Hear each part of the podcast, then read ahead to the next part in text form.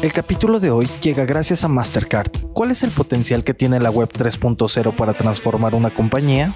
Descubre cómo la inteligencia artificial, la tecnología blockchain y la realidad virtual pueden transformar a las empresas. Con Pedro Uribe, director global de Marketing Development de Microsoft. Analiza cuál será el impacto económico y social de la disrupción digital en el mundo, solo en Xmaverse Podcast, Powered by Mastercard.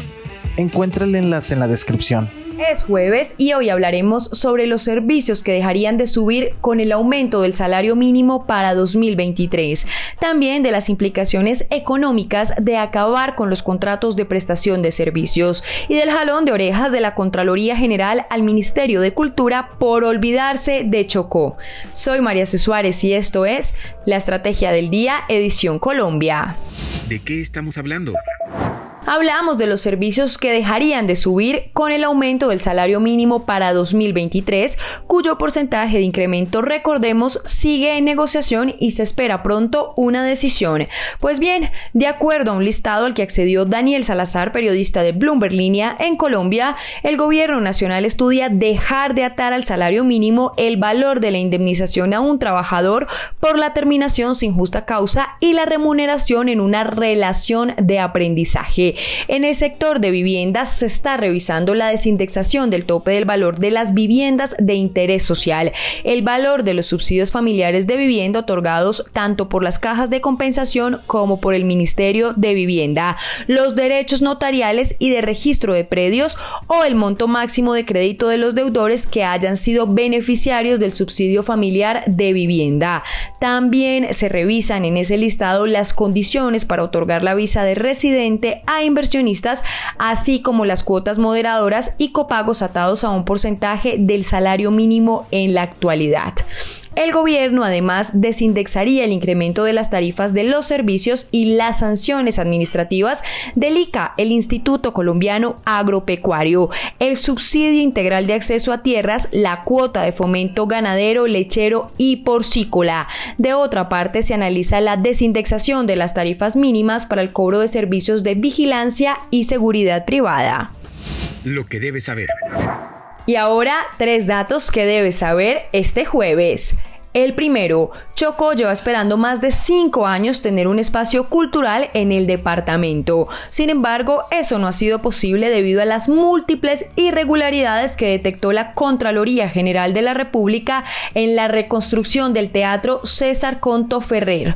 Una serie de fallas que hoy revela en primicia Bloomberg Línea y por las que hay un hallazgo fiscal por 9.240 millones de pesos y una presunta incidencia disciplinaria pues este órgano de control constató que la obra construida presenta deterioro prematuro ocasionado por la falta de mantenimiento, además que no es funcional dada la inadecuada construcción en contraste con los diseños del proyecto y el incumplimiento de la normatividad vigente.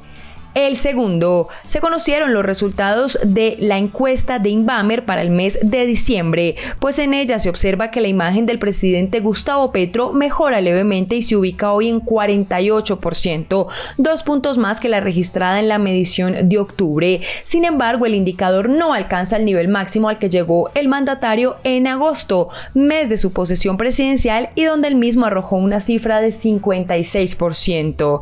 Asimismo, la imagen desfavorable del jefe de Estado aumentó, pasó de 40% a 44%. Y el tercero, el gasto de los hogares en Colombia en noviembre fue de 81 billones de pesos y en los últimos 12 meses de 930 billones de pesos. Este gasto presentó un crecimiento corriente anual de 12% debido especialmente al mayor esfuerzo que están haciendo los hogares a la hora de realizar un gasto. Todo esto según información de radar. Sin embargo, el dinamismo se sigue viendo afectado e impactado por varias razones además de la inflación y del dólar caro por la temporada de lluvias que afectó también el flujo del comercio. El negocio de la semana. Con varias ideas de reformas, el gobierno tiene una muy importante en el radar que está relacionada con temas laborales. El presidente Gustavo Petro quiere, entre otras cosas, decirle adiós a los contratos de prestación de servicios, lo que, aunque tendría pros, también traería varias implicaciones negativas para la economía nacional. Primero, le quitaría flexibilidad al mercado laboral, lo que podría aumentar el desempleo, pues habría empresas que no asumirían los costos de una contratación laboral. Además, porque hay oficios y profesiones que requieren de la flexibilidad de un contrato de prestación de servicios porque realizan un producto o un proceso puntual. Esto según explicó Luz Karimi Abadía, directora de posgrados en economía de la Universidad Javeriana. Segundo, desincentivaría las relaciones laborales que son necesarias con efectos negativos para el empleo y la producción. Tercero, el sector público tendría que asumir un mayor gasto de funcionamiento, para lo cual es clave saber de dónde van a salir los recursos adicionales que se requerirán.